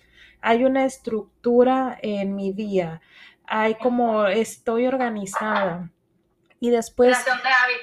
El hábito. Y también otra de las cosas que me di cuenta es que cuando decía como que entre 12 horas, algo así. No, no estoy muy familiarizada, pero entre las 12, 14 o 16 horas ya haces la autofagia y que no sé qué. Yo misma decía a mi cuerpo, sí, ya estoy haciendo la autofagia, ni, ni sé todavía muy bien y ni estoy familiarizada, pero solamente el hecho de conocer las etapas de lo que estás haciendo de una manera o tener una idea te da un sentido de, de conciencia. Y también que yo decía, porque yo no me siento no me siento sin energía, de hecho me siento normal, incluso hasta mejor y empieza uno a conocer tu cuerpo y de repente hay una, por ejemplo, cuando estás, o a mí me pasaba en el ayuno que yo decía, ay, ¿será que sí tengo hambre o no? Porque dice, a lo mejor hay un, una, una cuestión en segundos de que tú sientes que tienes hambre, pero en realidad no. Y ya empiezas a escuchar eh, mejora más a tu cuerpo y empieza a decir, espera, esto me gusta, me siento bien. Claramente que a mí lo que no me funcionaba era como esas ocho horas de alimentación, porque luego ni me organizaba bien en mis alimentos y a veces que, a veces sí, como que no comía cosas que, que me debieran como ayudar a, a, tener mi organismo más saludable, pero sí me, me gustó mucho ese sentido de, de, de control o de organización o y también de, adaptarme, que mi cuerpo se adapte a ciertas horas, como que eso, esa estructura me, me, gustó mucho y por esa razón siempre como que he estado más, quiero conocer más, quiero conocer más acerca de, de eh, la dieta keto y también me gusta, me gusta mucho pues que va de la mano con, con el ayuno intermitente. De hecho, eso que mencionas eh, es, es, importantísimo. Es algo que, que refiere a la mayor cantidad de pacientes. Este, que si bien en, en unas etapas tempranas de lo que es el, eh, alimentación cetogénica, cuando entran a las etapas de ayuno, se encuentran como con esta, vamos a llamarlo paz, ¿no? Esta, esta como, como estructura. Nuestro cerebro, eh, como bien lo mencionabas también, el tema de que somos una máquina perfecta, nuestro cuerpo es una máquina asombrosa y, y perfecta. Entonces, nuestro cerebro vamos a poner a suponer que es el ingeniero, ¿no? Entonces, como buen ingeniero, necesita un orden y necesita una estructura y necesita esa, esa tranquilidad y esa paz de saber que tenemos una rutina, un hábito. ¿Sí me explico? Que él se siente eh, seguro y protegido de que con esta, esta, estos hábitos, esta rutina que tenemos, que es nos despertamos, nos levantamos, nos bañamos, nos vestimos o lo que sea que hagamos que, que tenga una, una, una continuidad, una consecuencia, nos da tranquilidad. ¿Y qué pasa con esto? Que esto no solamente afecta o, o impacta eh, en cuestión de bajar de peso, no bajar de peso, sino que también afecta en niveles de la percepción de tus logros, afecta en otros, en otros lados de recompensa cerebral donde impacta positivamente hacia tus emociones, hacia tu autoestima, hacia cómo te percibes, te percibes como alguien que puede lograr lo que se proponga, ¿sí? O sea, no solamente es, es un impacto en cuestión, en cuestión del peso. Ahora, otra cosa que mencionabas ahorita que también es muy, muy importante es que a veces, eh, no sé cómo lo mencionaste exactamente, pero, pero dije, tengo que hacer este comentario. Muchas veces confundimos la sed con el hambre. ¿Por qué? Porque hay una región del cerebro, cerca del hipotálamo, donde eh, nos llega este impulso, o sea, está, bueno, es, es, una necesidad fisiológica y nos llega y, oye, tengo sed, o sea, te llega y te llega, y empieza como una pequeña ansiedad, pero la mayor parte de los seres humanos la confundimos y en lugar de primero tomar agua, por eso tanto él primero toma agua, primero toma agua, este, para ver si estás deshidratado o no, este, y entonces, ¿qué es lo que sucede? Comemos cosas que a veces no son las mejores elecciones. Digo, bien cuando son buenas elecciones, pero la mayor parte de las veces no lo son.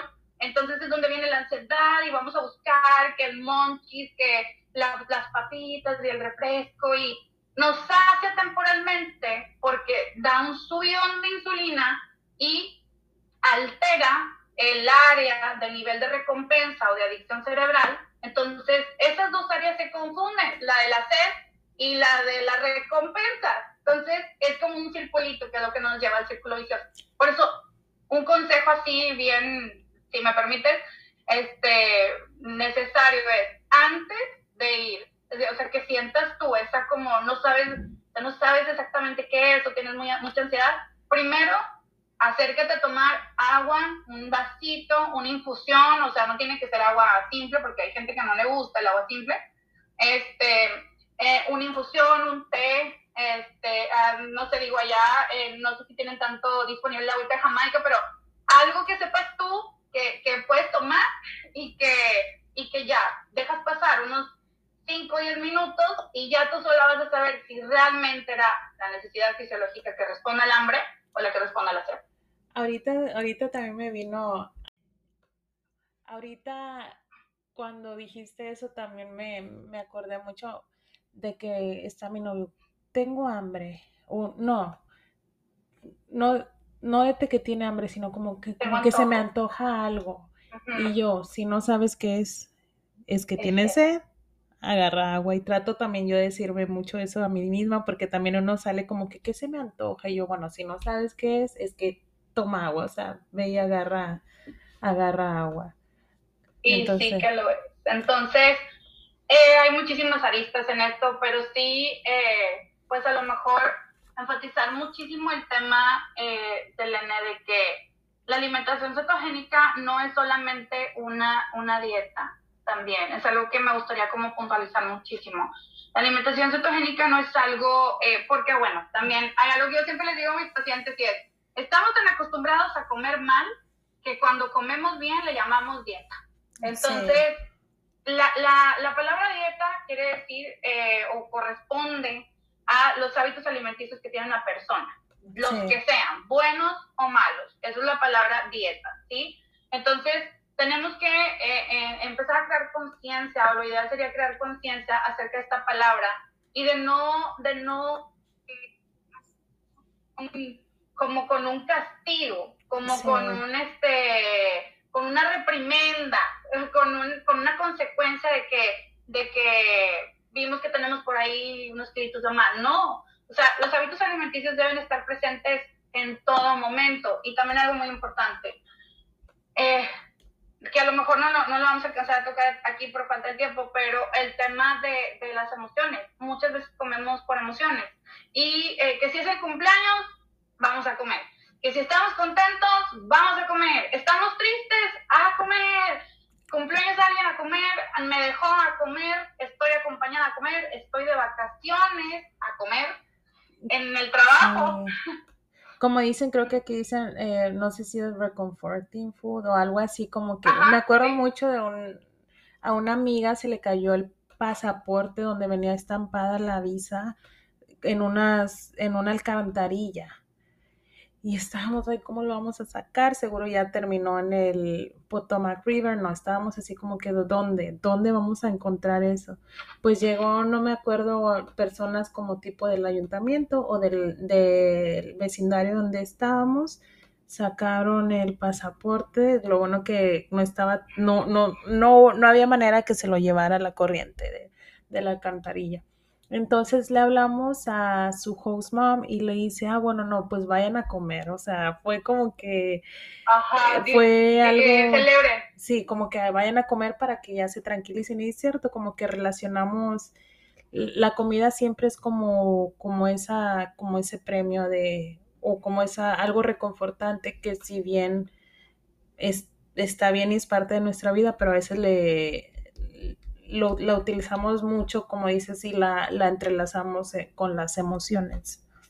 Exacto, entonces eh, es todo un tema, es todo un universo, es un mundo, pero sí, este, que, para todos los que nos escuchan sepan que si una respuesta, que la alimentación cetogénica les va a ayudar muchísimo, muchísimo en varios puntos que vamos a mencionar, pero sobre todo con el tema ese de las emociones. ¿Por qué? Porque como empiezas a dejar de tener estos desequilibrios en los niveles hormonales de la hormona insulina, no tienes tanta ansiedad. Entonces, eh, eh, ese, ese control de tus emociones lo puedes tener como más en la mano, como si tuvieras un control remoto, y es mucho más sencillo que tú digas o, o tomes conciencia de lo que vas a comer, de lo que vas a meter a tu boca, que puedas tener esa facilidad de hacer un alto y decir no, o sea, porque estoy en este protocolo, porque tengo una meta, un objetivo, y es mucho más sencillo cuando estás en alimentación keto que cuando no lo estás.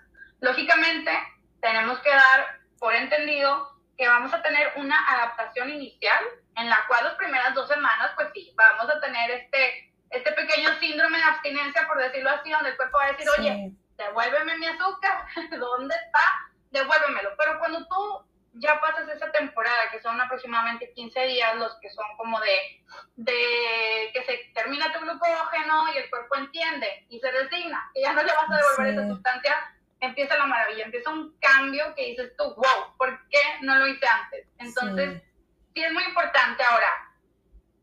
Algo que seguramente se están preguntando, ¿qué tan efectivo y cuántos kilos voy a perder? Porque esa es una pregunta que me hacen. Era lo, que, lo siguiente que te iba a preguntar. es, es, es, lo que me preguntan siempre que, que, alguien viene a preguntarme sobre el programa y cómo pueden trabajar conmigo y todo. Este, me dicen, no, oye, Ale, pero es que ¿cuántos kilos voy a bajar? Bueno, pues hay algo muy importante. Eh, si bien cada quien tenemos un, eh, eh un peso, vamos a llamarlo peso ideal, aunque a mí no me gusta esa palabra porque no hay un peso ideal. O sea, el peso donde tú te sientas bien, estés saludable, te veas bien y tus niveles estén correctos, ese es el ideal, en teoría, ¿no? Ajá, pero no, no, porque, no porque lo marque cierta talla de ropa o lo marque la báscula, sino donde tú estés conforme, pues. Pero, pues bueno, eh, para ciertos rangos de estatura y ciertos, este, la estatura sobre todo, ¿no? Ciertos rangos de índice de masa corporal y demás, sí tenemos un, un parámetro. Entonces, no va a ser lo mismo, a lo mejor yo, que tengo, eh, no sé, vamos a poner un ejemplo, 80 kilos de sobrepeso, y tú que a lo mejor nada más tienes 20, ¿no? Entonces, lógicamente, el porcentaje que tú vas a bajar de peso por mes va a ser completamente de acuerdo al sobrepeso tuyo, ¿sí? A lo mejor este, yo bajo 10 kilos en, en, en un mes, por decirlo así, pero yo tenía 80, entonces yo bajé 10 kilos, eh, u 8 para ponerlo más fácil, y representa por ahí un un porcentaje y el tuyo a lo mejor son 2, 3 kilos, pero son mayor porcentaje que el mío, porque tú tienes menos sobrepeso. Entonces, para ponerlo en contexto, aproximadamente y a ojo de buen cubero, puedes bajar entre 4 hasta, te he tenido pacientes que bajan 11, 12 kilos en un mes, pero es, es de acuerdo, por supuesto, a lo que, a lo que comentábamos, ¿no? Al sobrepeso. Eh, ¿Qué tan efectiva es? Mucho. Vas a, o sea, de todo lo que yo, como yo te comenté, yo probé todo. Entonces, inmediatamente vas a ver los cambios. O sea, inmediatamente vas a notar los cambios. Los cambios se notan en la primera semana. Eh, es muy notoria la desinflamación intestinal inmediatamente. Muy notorio el cómo se va reduciendo tu abdomen. Eh, es muy notorio cómo, cómo vas desinflamándote. Entonces, efectiva es mucho. Pero hay algo muy importante también así como todo, este, esto es cuestión de hábitos. Sí. o sea, no por hacer el protocolo de alimentación cetogénica solo lo vas a hacer un mes y luego vuelves a tus mismos hábitos, porque vuelves a los mismos hábitos después y viene el rebote. Lo que tanta gente dice como el efecto rebote, y es que no existe el efecto rebote, existimos nosotros volviendo a los viejos hábitos y por ende vamos a volver a los mismos enfoque estilo de vida. Ahora, sí, porque lo veo mucho, no, sé si te haya tocado a ti, eh, en grupos cetogénicos así, que dicen, oye, no, es que este, esto es un estilo de vida, y es un estilo de vida para siempre. Y si tú no eres keto para siempre, estás mal, y no. Yo, en lo particular, tengo una postura bastante flexible al respecto y te voy a decir por qué. Porque primero, no hay que satanizar a los alimentos, ningún alimento es tu enemigo, ningún alimento se para y te dice, ya llegué, soy la manzana y te voy a engordar 10 kilos, ni tampoco un refresco te va a hacer este, subir 10 kilos, por decirlo así, eh, ni alterar tu salud a ese nivel. Todo, todo, se, todo puede entrar si está de una manera moderada. Eh, la alimentación cetogénica, sí, 100% estoy con ella para, como protocolo para bajar de peso, pero una vez que mis pacientes llegan a meta, yo tengo una postura muy realista de ir poco a poco reintegrando ciertos carbohidratos que en keto no se comen y nos pasamos a lo que se llama low carb. ¿Sí? ¿A qué me refiero? La mayor parte, digo, tengo pacientes en Estados Unidos, en Europa, en Sudamérica, en México, pero la mayor parte son de México. Entonces, lo que más extraña, ya sabes, ¿y cuándo voy a poder comerme mis dos tortillas? Entonces... Porque no es lo mismo, por ejemplo, ¿no? como dices, tus pacientes de Europa, de otras partes de Latinoamérica, en Estados Unidos, igual si no están comiendo tortillas y frijoles y otros alimentos, lo extrañan, pero no pasa nada, pero uno, o sea, si estás en México y tienes ahí de todo, pues va a ser como más difícil dejarlo o evitarlo. Ahora tenemos que ser muy realistas, muy, muy realistas. Somos humanos. Sí. Somos humanos. O sea, el hecho de que tengamos un hábito o un cierto control no quiere decir que si ya estás en tu peso y de los 365 días tienes un orden 340, no por eso quiere decir que los 25 días que te vas de vacaciones a Europa o que te vas de vacaciones a algún lugar que nunca vas a regresar, vayas a decirle al del restaurante, no gracias, oiga, no me, no, porque estoy inquieto o sea, si estás en tu peso, si tienes hábitos saludables, te puedes dar esos permisos y, y eso no va a, a, querer decir que ya por eso ya no eres saludable, ya nunca más vas a poder llevar keto como debe ser. No es cierto. Tiene que haber esa, esa flexibilidad contigo mismo, conocer tus límites y saber también cuándo nos tenemos que ordenar. Pero sí, sí quería como aclarar eso. Los carbohidratos no son el enemigo, no están ahí para, para ser perjudiciales, son fuente de energía, pero hay que saber escogerlos. Ahora sí que como dirían por ahí, hay que saber elegir nuestras batallas, hay que saber escogerlos, hay que saber cuándo los vamos a comer, hacerlo de manera ordenada y si tenemos una salida, una fiesta, algo donde dices, hoy es el día, ya bajé X cantidad de kilos y hoy, o sea, disfrutarlo también. ¿Sí me explico? O sea, debe de existir pero por supuesto con mis pacientes sí tratamos de que eso llegue hasta que ya estén en su peso meta y ahora sí, incluimos carbohidratos, hay tres etapas donde vamos incluyendo todo, desde frutas hasta todo, en porciones que tienen que aprender a comer, porque eso también es importante. Después vamos y, ¡eh, pizza! Sí, hay rebanadas. Sí, hay todo lo que quepa. Ajá. Y pues bueno, este, no sé si tienes alguna otra ahí preguntita. Eh, ya para terminar, dos preguntitas. Una de ellas es si durante el transcurso, por ejemplo, mencionabas que tú tienes diferentes etapas que ofreces a los pacientes como detox y demás, y luego eventualmente incorporas el ayuno intermitente. ¿Hay como efectos secundarios durante ese periodo de adaptación o, o es normal? Y la otra es si todas las personas, todas, todas, todas, todas pueden eh, optar por la dieta cetogénica o solamente hay ciertas personas. Ok, excelentes preguntas, muy buenas. Y se me, estaba ahí por ahí omitiendo eso. Bueno, como, como bien lo mencionamos, como va a haber una restricción de carbohidratos, pues lógicamente por ahí hace ratito se me escapó esa palabra de síndrome abstinencia por supuesto que sí, va a haber, eh, no es como tal un efecto, bueno, sí, es un efecto secundario, pero digamos que no es porque estés haciendo algo que sea en perjuicio de tu salud, sino que simple y sencillamente, como ya lo hablábamos, el cuerpo es una eh, máquina perfecta, ¿verdad? Que así como lo es perfecta para bien, también es para mal. Entonces, es una máquina de hábitos, ¿no? Entonces, cuando tú le retiras una sustancia, eh, a la cual estamos tan apegados o una cierta cantidad de alimentos que normalmente llegaban directo al centro de recompensa, te la quitas. Es como, como eh, la va a extrañar, por decirlo así. Entonces, ¿qué va a pasar? De alguna manera tiene que somatizar e intentar que tú lo, lo devuelvas a las condiciones en las que estaba, buenas o malas, pero que lo devuelvas, ¿verdad?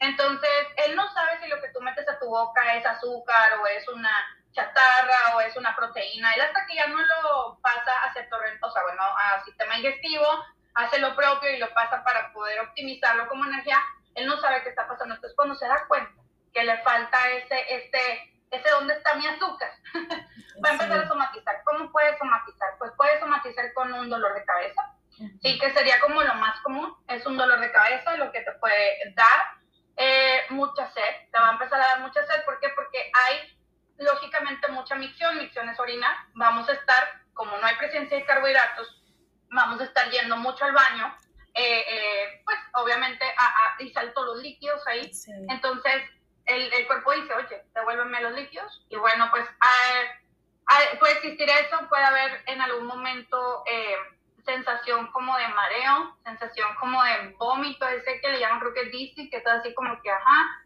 este cansancio, puede haber dolor de cuerpo, eh, y en algunos casos muy aislados, perdón, calambres. Entonces, ¿hay forma de que esto no suceda? Sí. Yo siempre les recomiendo que todos los días tomen algo que se llama electrolitos, que es el electrolito casero. ¿Qué hay que hacer? Bueno, pues puede ser en agua natural o en agua mineral, pero yo recomiendo que sea en agua mineral, este, mineralizada, sin sabor, por supuesto, la natural le van a poner, bueno, yo lo que recomiendo es para que no sea tan, tan engorroso, tan difícil de medir, pues una, una media cucharadita a una pizquita que agarres con tus dedos de sal de grano, sal rosa, la que es del Himalaya, o la sal de mar, cualquiera de esas tres, que no sea sal refinada. Y unas gotas de limón, 10, 12 gotas de limón, lo revuelves muy bien. ¿En cuánta cantidad? Pues bueno, yo la mayor parte de las veces le recomiendo que sea entre 300 a medio litro más o menos de agua mineral diaria, pero puede ser toda la que tú quieras. Si ya va a ser más de medio litro, entonces sí que sea agua en agua natural porque el agua mineral te retiene líquidos. Sí. Y este, ¿cuál era la otra pregunta? Ya la, ya la Ah, la de side Ah, ¿quiénes pueden? Sí, ¿quiénes pueden? Si es, es restringido solo para algunas personas o todos pueden seguir esta dieta? Mira, si bien te comentaba, todos nacimos cetosis. Todos podemos hacerlo, pero hay eh, algunos, algunos, pues digamos que donde yo no me gustaría, o sea, me gustaría primero que, que se consultara con un médico antes de empezar, como cuáles, afecciones de riñón. ¿A qué me refiero? Alguien que haya sido trasplantado y alguien que tenga este, afecciones de, de riñón consecuentes. ¿Por qué? Porque si bien pues va a ser un cambio metabólico y por supuesto que este, consumimos proteínas animales bastas. Entonces, sí. es importante que vaya de la, de la mano y de la, de la, razón de un médico que te dé esa, esa autorización. Todos los demás nada de restricciones, así no existe, ¿sí? Y también me preguntan mucho sobre si alguien con vesícula, sin vesícula biliar, perdón, lo puede hacer. Sí lo pueden hacer. Lógicamente, pues al no tener vesícula biliar no procesan de la misma manera las grasas, pero eh, pues, no hay ningún problema. Tengo muchos pacientes así. Y también eh, dos condiciones donde yo, eh, digamos que siento que no es que no se pueda, pero siento que no es la mejor época, ¿sí? Una es la lactancia. Sí, o sea, no es que no se pueda hacer, sí se puede hacer, o sea, se puede hacer perfectamente bien. Pero eh, mi recomendación es, si tú ya eres una, o sea, si tú ya eras una persona que estabas en alimentación cetogénica y te embarazaste y tuviste a tu bebé dentro de todo el protocolo, pues ahí sí, no hay ningún problema, porque ya eres alguien cetoadaptado. Pero tengo veces que me llevan pacientes queriendo iniciar cuando están lactando o queriendo iniciar cuando se acaban de embarazar. Y ese no es el momento para empezar. ¿Sí me explico? O sea, hay que darle ahí todo el tiempo el amor a tu bebé, recuperarte y, y luego ya vemos eso. Es muy distinto, repito, que tú hayas sido, que estés siendo keto y yo, por ejemplo, yo me embaracé ahorita.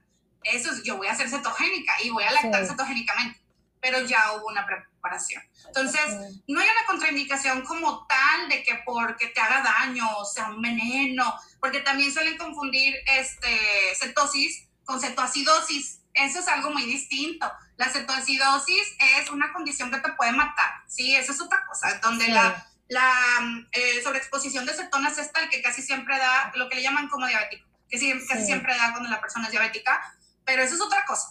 Eso no es lo mismo cetosis que cetosis. Ay, no, pues...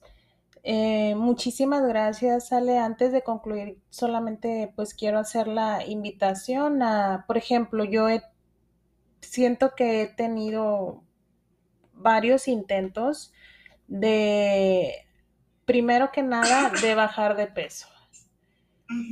Em, igual no es que tenga sobrepeso o así, pero sí he notado que, he subido de peso. Entonces siempre digo, quiero bajar de peso, quiero bajar de peso, quiero bajar de peso y siempre eh, lo último que he intentado desde el año pasado es eh, la dieta keto o el ayuno intermitente. Pero una de las cosas que yo noté, y no sé si la River Family también se sienta identificada con esto, a lo mejor tú también, es que vemos, queremos buscar, o cuando pensamos buscar un resultado inmediato, eh, luego como quien dice, volvemos a nuestras andadas, o sea, ya buscamos y lo comentabas hace ratito, como bueno, bajo de peso y vamos a comer y nos vamos a embutir de un montón de cosas y comemos y comemos. Pero lo que yo he tratado de últimamente de mentalizarme es que quiero ser, quiero crearme un hábito de comer saludable. Solo quiero ser saludable.